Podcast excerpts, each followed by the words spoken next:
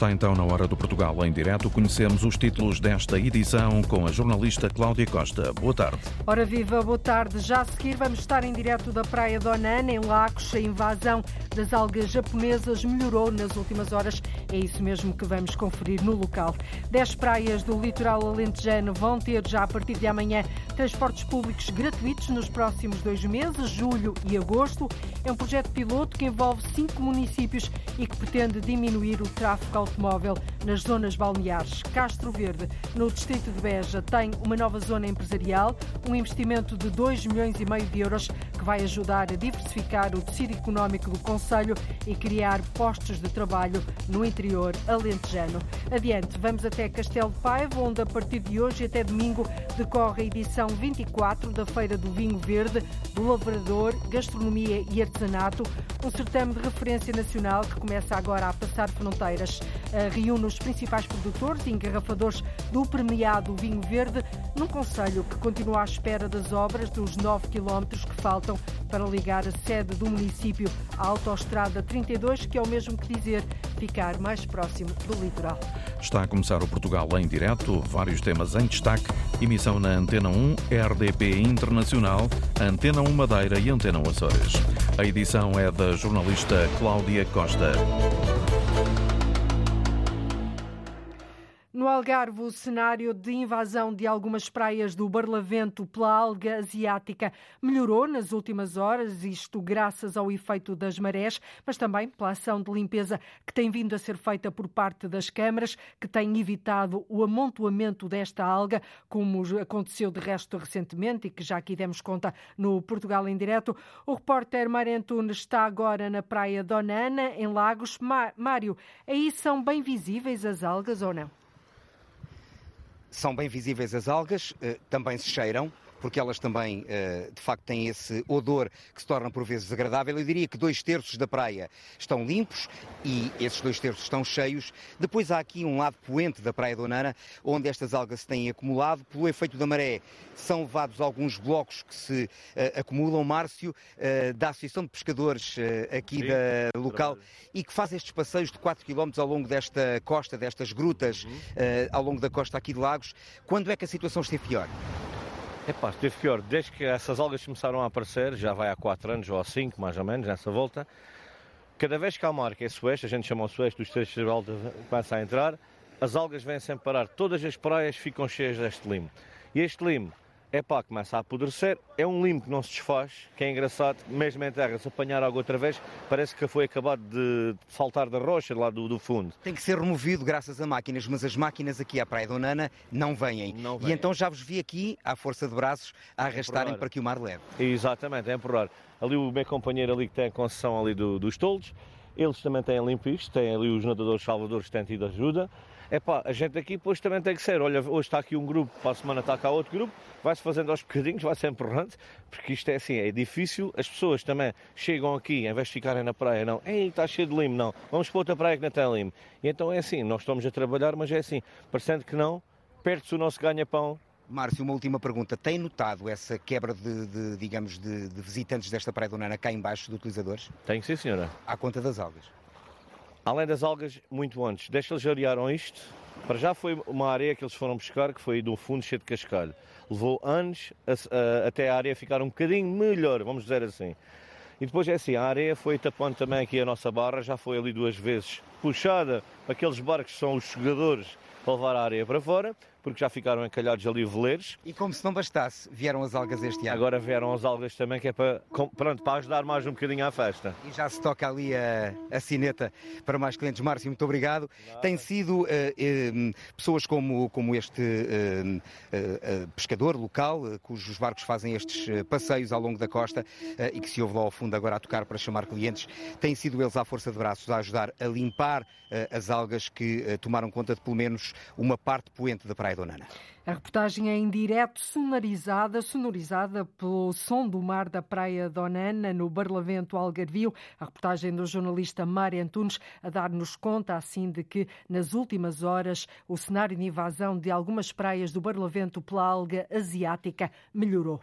Castro Verde, no distrito de Beja, tem uma nova zona empresarial que vai dinamizar o tecido económico do Conselho. Com um investimento de 2 milhões e meio de euros, a autarquia diz que o equipamento vai também contribuir para a criação de novos postos de trabalho. Sara Almeida. Situado no centro do Baixo Alentejo, Castro Verde tem, segundo o autarca António José Brito, uma localização favorecida para a nova zona empresarial do distrito de Beja. Está basicamente no centro do Baixo Alentejo uh, e está também muito próximo, uh, é aliás uh, cruzado, digamos assim, por infraestruturas rodoviárias muito relevantes como eh, o IP2, eh, a Estrada Nacional 2, eh, a própria Autostrada do Sul A2 está a apenas 3, 4 quilómetros e a Nacional 123. Ora, isto dá-nos aqui, de facto, esta faculdade muito importante e muito interessante no sentido de nos assumirmos aqui como o centro de muitos negócios. Com um investimento de 2 milhões e meio de euros, o equipamento vai permitir também a criação de mais postos de trabalho. Eh, e com isso atrair novos investimentos, eh, novas empresas e criação de mais emprego. Basicamente, este é o, trajeto que o município quer percorrer, por isso estamos aqui a concluir, está aliás concluído, um investimento superior a 2,5 milhões de euros. Este é o caminho que a Câmara quer percorrer para também diversificar o tecido económico do Conselho. Há muitas manifestações de interesse, nomeadamente na área logística, sobretudo, dada a localização privilegiada de Castro Verde, como disse, mas também de outros eh, negócios, eh, nomeadamente aqueles que já existindo querem eh, ampliar e dar força àquilo que é a sua ação e, portanto, dar dimensão ao próprio negócio e outros que querem inovar, querem apostar aqui em algumas áreas eh, a desenvolver. A autarquia acredita que esta nova zona empresarial vai ser importante para a dinamização da região. Um equipamento de 2 milhões e meio de euros para o Conselho de Castro Verde, no distrito de Beja, interior alentejano. A Câmara de Évora, e continuamos no Alentejo, quer apoiar cerca de 1.400 famílias carenciadas. Para isso, vai investir 63 milhões de euros do PRR, o Plano de Recuperação e Resiliência na reabilitação de casas. O autarca Carlos Pinto de Sá, ouvido pela Antena 1, diz que o objetivo é minimizar o problema do acesso à habitação naquela região. Queremos, por um lado, responder a questões sociais, por outro lado, fixar trabalhadores, por outro lado, dar resposta aos estudantes universitários que querem instalar também aqui em Évora e estudar para Évora. Eh, queremos também eh, apoiar a fixação de técnicos eh, altamente qualificados, médicos, arquitetos, engenheiros, professores. Enfim, há várias, vários segmentos, digamos assim, de setores que necessitam de habitação e nós estamos com dificuldades de habitação e, portanto, este plano local de habitação procura dar resposta um problema na habitação que a Câmara quer resolver o mais rápido possível. No norte do país, a situação é idêntica. No Distrito do Porto, a Câmara de Gondomar espera aprovar hoje, em reunião de executivo, um investimento de 60 milhões de euros para a aquisição de 300 imóveis. O autarca Marco Martins diz que o plano é dividir o investimento em três tipologias. Eh, no fundo, cerca de 200 são imóveis novos a construir, portanto, para promotores privados que estejam uh, em construção ou em fase uh, quase de iniciar a construção de novas habitações. Por outro lado, também vamos adquirir imóveis que estejam já prontos a habitar e que não estejam a ser utilizados. imagine pessoas sem uma segunda habitação, imigrantes sem uma casa em alguns locais de Gondomar e que não usam e que são, sejam para vender. E também vão lançar um edital para adquirir 50 imóveis para reabilitar, ou seja, casas degradadas, volutas, para a Câmara poder adquirir, reabilitá-los e colocá-los no mercado acessível. Portanto, são estas três tipologias. E depois da aquisição dos imóveis, a Câmara de Gondomar vai lançar um concurso para decidir quem é que vai ocupar as casas. O assunto vai ser discutido esta tarde em reunião de executivo de Gondomar. Depois de Bragança se ter mostrado indignada com o facto de alguns monumentos do Conselho virem a perder o estatuto de imóveis de interesse nacional e público, passando a ser tutelado pela autarquia, o mesmo irá acontecer com o Museu de Arqueologia Dom Diogo de Souza, em Braga. A diretora deste museu mostrou-se preocupada com a mudança que o governo tenciona fazer na classificação dos museus e está mesmo a preparar, Ana Gonçalves, uma contraproposta para apresentar ao governo. A diretora do Museu de Arqueologia, Dom Diogo de Souza, considera que com as alterações que o governo pretende fazer à classificação dos museus, o Dom Diogo de Souza vai perder a proximidade que existia com a Direção Regional da Cultura do Norte. Esta alteração naturalmente preocupa eh, porque eh, eu neste momento estou precisamente no, Museu Regional de Arqueologia Dom Diogo de Souza. Uh, mas, como sabemos, faz também uh, com o Museu dos Biscainhos, constitui uma unidade orgânica.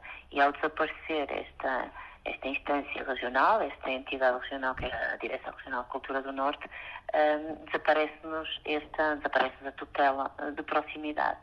E, e isso é realmente uma preocupação. Por outro lado, acrescenta Alexandra Cerveira Lima, o caráter regional do Museu de Arqueologia Dom Diogo de Souza também vai desaparecer. Verdade é que consideramos que é um caráter regional nestas unidades. Quer dizer, no caso, eh, nós temos espólio uh, proveniente de uma, diversos uh, municípios da região norte, e diversos são muitos, e que é uma prática do, dos arqueólogos, dos investigadores, de virem regularmente uh, investigar, fazer, uh, depositar os materiais, fazer estudos aqui também comparativos com o apoio dos nossos técnicos e, e portanto, juntando-se aqui vários investigadores e, portanto, esse papel transversal, de alguma maneira, não, nesta nova classificação, digamos, não é reconhecido. A direção do Museu de Arqueologia Dom Diogo de Souza está a preparar uma contraproposta para enviar ao Governo, juntando argumentos que dão conta da abrangência regional de atuação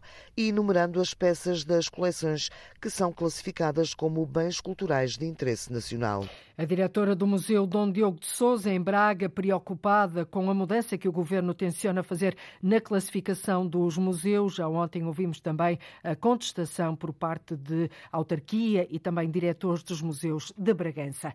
Dez praias do litoral alentejano vão ter, já a partir de amanhã, transportes públicos gratuitos, isto durante os próximos dois meses, ou seja, julho e agosto. Trata-se de um projeto piloto onde participam cinco municípios. O objetivo é diminuir o tráfego automóvel nas zonas balneares. O projeto é desenvolvido pela Comunidade Intermunicipal do Alentejo Litoral. Durante o dia e em vários horários, os autocarros vão fazer vários percursos entre a cidade de Alcácer Cárcere do Sal e a Praia da Comporta, entre a Vila de Grândola e as praias do Carvalhal, Pego e Melides, e entre a cidade de Santiago do Cacém e a Lagoa de Santo André. O presidente da Comunidade Intermunicipal do Alentejo Litoral, Vítor Porência, que é também presidente da Câmara de Alcácer, realça o facto de ser uma experiência inédita e acredita que vai ter sucesso. É um projeto piloto das cinco câmaras municipais Alcácer Sal, Grândola, Santiago de Sintes e Odmira. Por um lado, nós temos praias fantásticas, do melhor que o nosso país tem.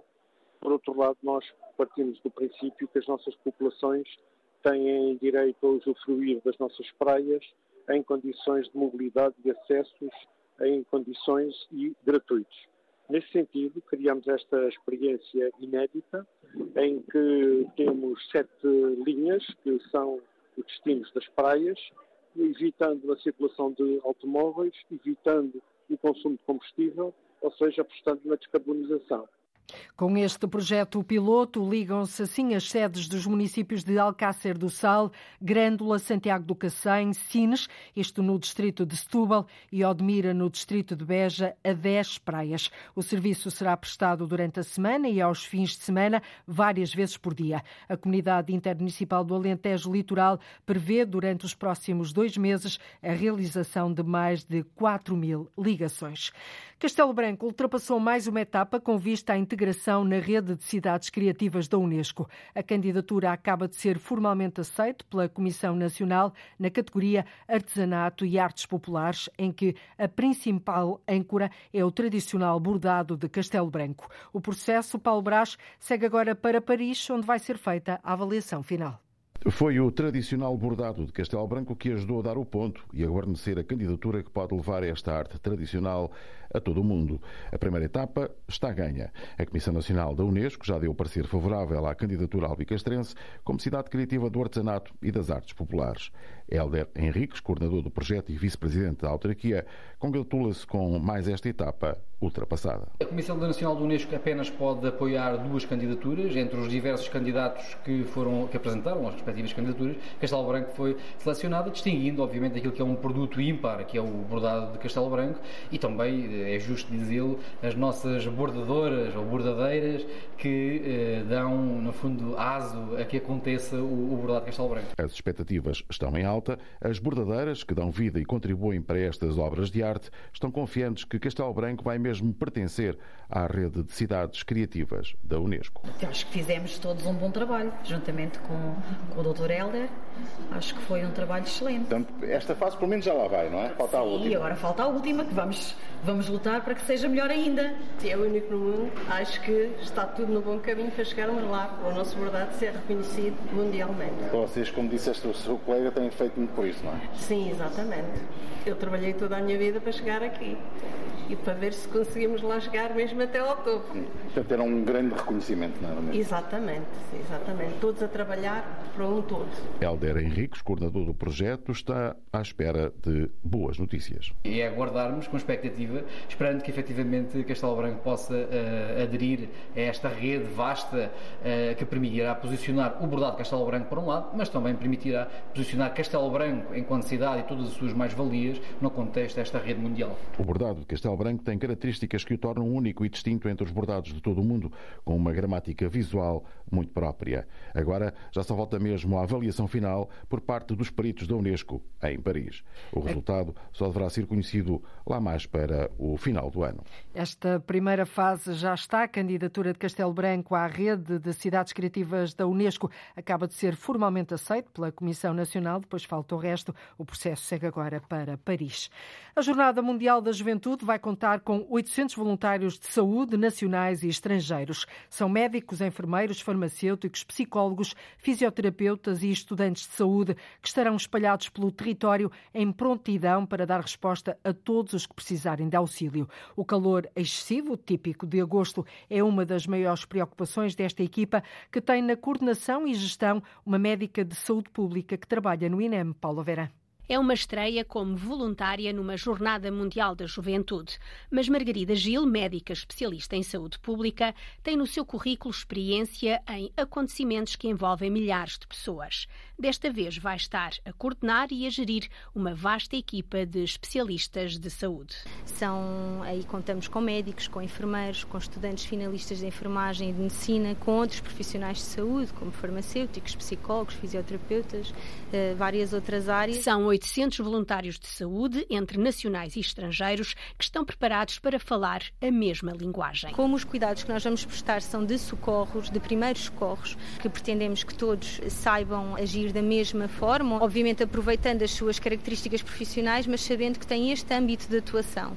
E depois, na abordagem a cada um dos peregrinos, nesta particularidade também da, da saúde mental, os primeiros socorros psicológicos, o que é que podem fazer se houver alguma situação de, de descompensação mais na área da saúde mental. No terreno, além dos postos fixos de socorro e dos dois hospitais de campanha, há voluntários de saúde de mochila às costas. Temos pensos, ligaduras, compressas, temos tudo o que seja necessário para uma primeira abordagem, alguma lesão que possa ocorrer ali no imediato e depois existe a possibilidade sempre do encaminhamento da pessoa para a tenda ou daí para os postos médicos avançados do INEM ou para o hospital de campanha. O calor excessivo é uma das preocupações dos voluntários de saúde e Margarida Gil deixa algumas recomendações. A questão da hidratação, da proteção do sol, da proteção através da utilização de protetor solar.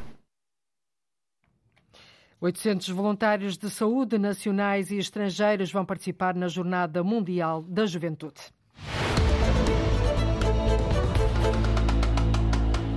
Câmara de Castelo de Paiva espera que as obras dos 9 quilómetros que faltam para ligar a sede do município à Autostrada 32 arranquem já no próximo ano. Diz o autarca que, com a ligação terminada, Castelo de Paiva fica mais perto do litoral e também mais perto do desenvolvimento e ajuda igualmente à criação de 900 postos de trabalho nos próximos três anos neste Conselho do Distrito de Aveiro.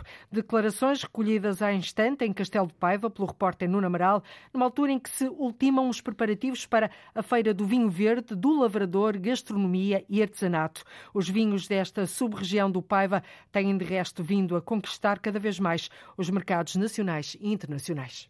está um autêntico costaleiro em ebulição, este Largo do Conde, o Conde Martinho da Roche, que está mesmo aqui à frente. Há 80 expositores, petiscos de vinho, também de artesanato. É a edição 24 da Feira do Vinho Verde, do Lavrador, Gastronomia e Artesanato em Castelo de Paiva. Há stands de todo o género e espécie. Eu uh, destacava um que está mesmo à minha frente, gelado de vinho verde e ao lado sopas de vinho que não embebedam. Mas há muito mais além de vinho. Uh, Castelo de Paiva tem-se vindo a destacar pelos vinhos verdes que produz aqui na sub-região do Paiva vinhos que têm sido premiados, conhecidos uh, uh, dentro de portas, em Portugal, mas também no estrangeiro. Ora, quem põe a mão na terra, quem trabalha estas vinhas é, por exemplo, Guedes da Costa, tem uma propriedade, a Casa de Algar. Curiosamente, o stand está aqui mesmo à frente. Um dos vinhos que produz é o Pata da Burra. Muitas mudanças nos últimos anos na forma de trabalhar a vinha, na sua forma de trabalhar a vinha? Uh, não, ao nível da produção não tem havido grandes alterações. Não é? Temos tido mais dificuldades ao nível da comercialização, nomeadamente, eh, digamos, toda a crise sofrida pela pandemia foi difícil ultrapassar. Uh, temos vindo agora, enfim, a recuperar e, sobretudo, ao nível da, da comercialização, é que as coisas estão mais difíceis porque a concorrência é extremamente forte e temos tido algumas dificuldades. Aqui é o tamanho das nossas explorações, de um modo geral, pouco ultrapa poucas ultrapassam os 10 hectares e isso realmente contribui negativamente para que tenhamos essas dificuldades na natureza comercial. Para chegar lá fora, não? É? o senhor produz por ano cerca de 60 mil garrafas de vinho verde. À volta disso, Além sim. disso, está também uh, com um projeto pioneiro de envelhecer vinho verde. É que o nosso, o nosso enólogo, o engenheiro Sousa Pinto, tem-nos vindo a, enfim, a falar nisso. Realmente parece que o paradigma está, está a mudar um pouco na, na, na, no panorama da, dos vinhos verdes. É, hoje, nos últimos concursos da, da Comissão de Viticultura, é, quem tem ganho os, os, os, prémios, as medalhas de ouro, tem sido vinhos, nomeadamente Alvarinho, e envelhecidos. Não é?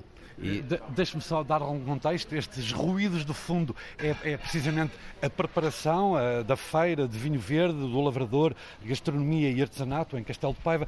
Eu agradeço a Guedes da Costa, da Casa de Algar, um dos produtores de vinho uh, da sub-região do Paiva, neste caso no Conselho de Castelo de Paiva. Ora, Jorge Sousa Pinto é um enólogo que trabalha com quatro produtores no Conselho de Castelo de Paiva, mais dois no Conselho de Sinfãs. Boa tarde. Uh, o que define este vinho verde que está a conquistar cada vez mais mercado, pese embora as uh, vicissitudes de que Guedes da Costa falou. De facto, esta região nos últimos, diria, 25, 30 anos, que é mais ou menos o tempo que eu ando, que eu ando por cá, e eu recordo das primeiras vezes que, que vim a Castelo de Paiva, uh, era frequente ir a um restaurante e não encontrar sequer vinhos da própria sub-região e da própria, uh, da própria Conselho de Castelo de Paiva. E hoje isto mudou completamente. Nós hoje temos em toda a restauração deste, deste Conselho uh, inúmeros vinhos, vários vinhos, várias castas, várias cores dentro do vinho verde que podem deliciar de facto quem nos visita neste, neste Conselho. Em termos de, de mudança de vinho, e apanhando aqui um bocadinho a deixa... Era mesmo isso que perguntava. Uh, o senhor é enólogo. Uh, o, o que mudou nos últimos anos aqui? Uh, eu diria que tem mudado muito. Uh, isto também é um desafio e eu aproveito esta, esta oportunidade para desafiar quem nos ouve e que se arredou há algum tempo da região dos vinhos verdes e dos vinhos verdes, que volta a provar os vinhos que hoje a região faz, e nomeadamente este, esta sub-região e este Conselho. Porque os vinhos que hoje estão no mercado em termos de qualidade, em termos de apresentação, em termos de sabor, em termos de cheiro, não tem nada a ver com os vinhos de há 25, 30 anos atrás, que de facto levou que algumas pessoas deixassem de consumir vinhos desta região. E para provar que até estamos de uma forma uh, diferente, é a capacidade que os nossos vinhos hoje têm também para envelhecer. Ou seja, aquela ideia de que o vinho verde é apenas jovem, fresco, aromático e para ver no ano é completamente errada. Nós hoje temos vinhos de guarda, temos vinhos de inverno, que eu costumo dizer, temos vinhos que podemos bebê-los perfeitamente no, no, no, inverno, porque as graduações alcoólicas não têm nada a ver com há 30 anos atrás e a forma de fazer os vinhos hoje é uma forma moderna, muito profissional que leva a que os produtos que aí resultam sejam também muito diferentes e muito melhores. Eu uh, agradeço a Jorge Zapinto, enólogo, que trabalha com vários produtores aqui uh, do Conselho de Castelo de Paiva, também dois no Conselho de Sinfãs. Ora, o anfitrião de todo este acontecimento da uh, edição 24 da Feira do Vinho Verde, do Lavrador Gastronomia e Artesanato, até domingo, começa hoje às quatro da tarde, é José Rocha, o autarca de Castelo de Paiva. Boa tarde. Boa tarde. já vamos dar um saltinho à feira. Falam, entretanto, da paisagem do seu Conselho. Com esta uh, uh, modernização da vinha, esta nova forma de fazer vinho, está a mudar o seu Conselho? Sim, Castelo Paiva está a mudar e também a parte agrícola tem tido uma grande importância. Como sabe, Castelo Paiva é banhado por quatro rios, temos o Arda, temos o Sardoura, temos o Paiva e depois temos uma longa margem de Douro. Tudo isso também corresponde às belezas naturais e a vinha, sem dúvida, e todos os produtos agrícolas são uma, uma característica aqui da região. Às quatro da tarde, sensivelmente daqui a duas horas, eh, vai inaugurar esta feira. Eh, presumia ter mais gente se a ligação, a desejada ligação da A32 depois até Pedorido já estivesse construída em, em, em, em, perfil de via rápida. Sim, sem dúvida, era importantíssimo para que essa ligação seja uma realidade, porque sem dúvida Castelo Paiva ficava muito mais perto do litoral também para visitarem a feira, mas também era importante no setor empresarial para fixar mais indústria, para criar mais empregos e também para dar a facilidade a todos aqueles que queiram viver em Castelo Paiva estarem mais próximos do que é a área metropolitana do Porto, que é um grande foco de desenvolvimento também aqui para toda esta região norte.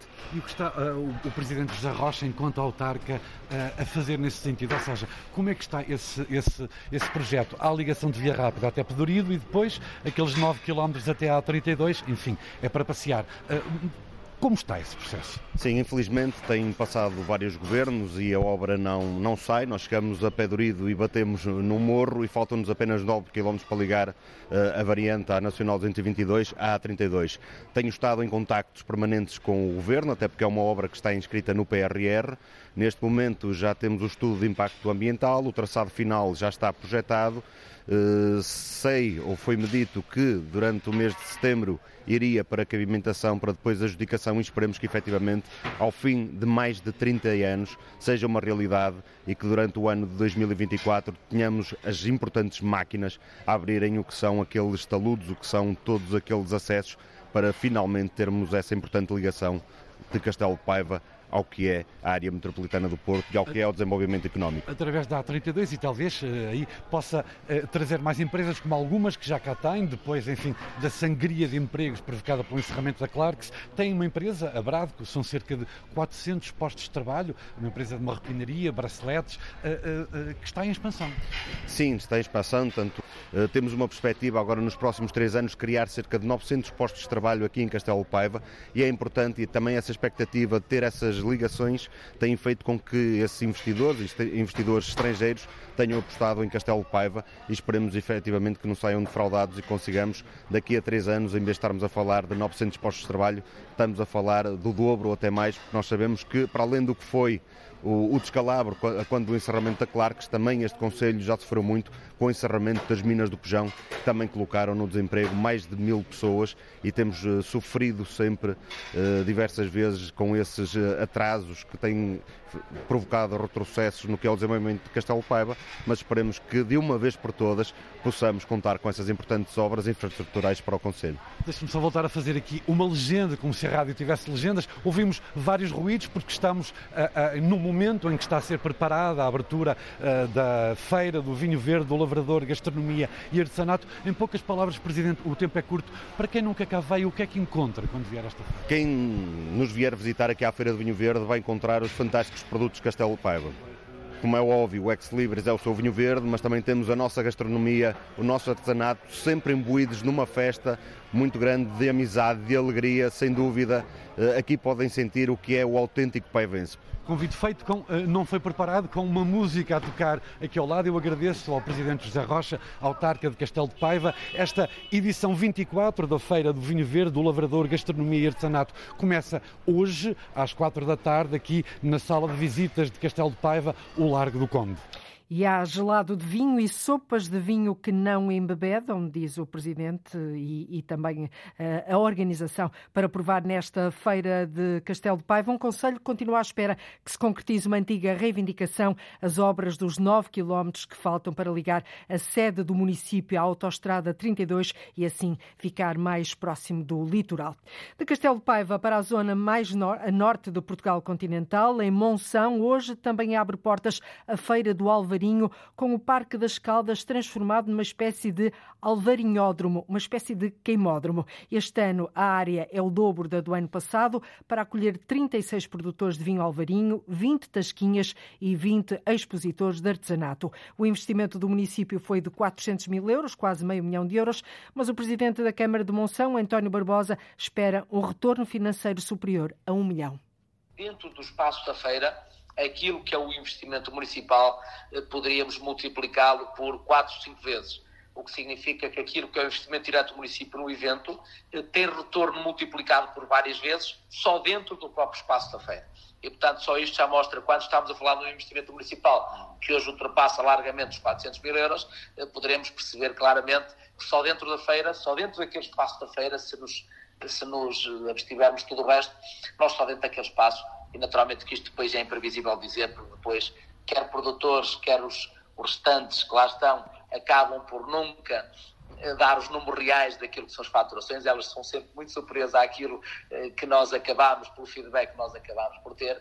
Eu diria que nós ali na feira, eu diria, claramente poderíamos multiplicar no mínimo por quatro aquilo que é o investimento da, da, da Câmara diretamente só no espaço da feira nestes dois dias.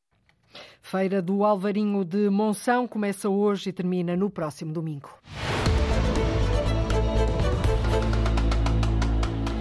No ano passado, mais de 6 mil pessoas pediram licenças para acampar nas Serras da Madeira. Destes pedidos, 4.700 foram de turistas estrangeiros e 1.300 de portugueses. Mas há também quem vá acampar ilegalmente. Este ano, e só no último mês, a Polícia Florestal identificou cerca de 20 pessoas que estavam a acampar sem autorização. Cláudia Ornelas. Nos últimos anos, a região tem assistido a um acréscimo nos pedidos de licenciamento para acampar nas serras. A Antena 1, Manuel Filipe, presidente do Instituto das Florestas e Conservação da Natureza, divulga os números. No ano passado tivemos cerca de 6.200 pedidos.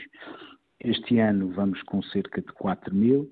E, e, portanto, uh, registra-se aqui um grande, uma grande procura pelo campismo Pensamos nós que, eh, se tudo, se tudo indicar, portanto, e os números assim também o indicam, eh, será semelhante ao ano transato. Pode haver aqui uma pequena subida. A crescer está também o número de turistas a solicitar licenças para acampar. O ano passado, pelos nossos registros, tivemos cerca de 4.700 pessoas estrangeiras de outras nacionalidades a pedir licenças de campismo. A nível de portugueses, 1.300. Este ano temos cerca já de 3.800 turistas ou de outras nacionalidades e portugueses cerca de 528. Na Madeira, o campismo nas serras pode ser efetuado em 20 locais, mas há quem acampe em locais onde não é permitido, conforme tem sido registado pela Polícia Florestal. No último mês foram algumas dezenas de pessoas que, que nós identificamos eh, que estavam a acampar fora do local. Eh, nomeadamente uh, no Pico Ruiz. Ainda assim, Manuel Filipe diz que não está previsto um aumento dos locais onde é permitido acampar. Nos últimos anos tem havido um aumento de pedidos de licenciamento para acampar nas Serras da Madeira. Faz hoje precisamente 15 anos o Centro de Arte Contemporânea Graça Moraes, em Bragança. A pintora vai mostrar alguns dos trabalhos mais recentes e deixar o público perceber como é que se processa o ato de criar. Ao final da tarde, um colóquio que conta com a presença de Graça Moraes pretende olhar para o papel do centro como um fator social e cultural no território Afonso de Sousa. Aos 75 anos, a pintora transmontana recebe uma prenda que estende ao centro com o seu nome. Eu não estava à espera e, e ainda por cima sou a primeira pessoa, mulher, homem, uh, das artes a ser nomeada para a Academia das Ciências. Por isso, é um privilégio. Ah, isso é, é um, um, grande privilégio, uh, porque, como sabe, a Academia, a Academia das Ciências de Lisboa uh, tem dentro dela pessoas notáveis. É mais um acontecimento importante ligado ao aniversário deste Centro de Arte, que, que para mim é, é importantíssimo. Nos 15 anos de vida do Centro de Arte Contemporânea, em Bragança, a pintora transmontana mostra dois quadros que exemplificam os tempos conturbados que o mundo vive. Como eles foram realizados em plena guerra da Ucrânia e, e nesta loucura do, do Putin, que é sempre uma ameaça, tudo o que ele diz, o que ele faz, e por isso eu acho que aquilo tudo que ali está não é descritivo, não é realista, mas tem a ver com essa eh, relação de medo, de apreensão. Graça Moraes inicia também uma série que reflete a dureza da vida na agricultura transmontana e vai fazê-lo a partir de cepas centenárias. Aqui podem ver o princípio desta série. Por isso é na sala 7 que eu vou apresentar o princípio de uma série que, se eu tiver força, vou levar bastante longe, porque aquelas.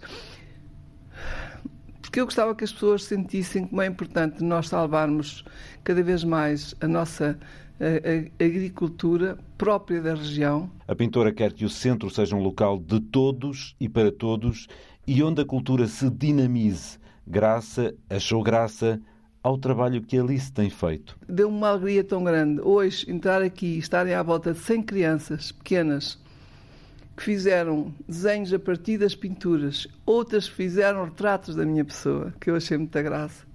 E uma delas dizia: Esta senhora deve ser muito bonita porque ela oferece-nos esta obra tão importante para nós. Isto uma criança de 7 anos.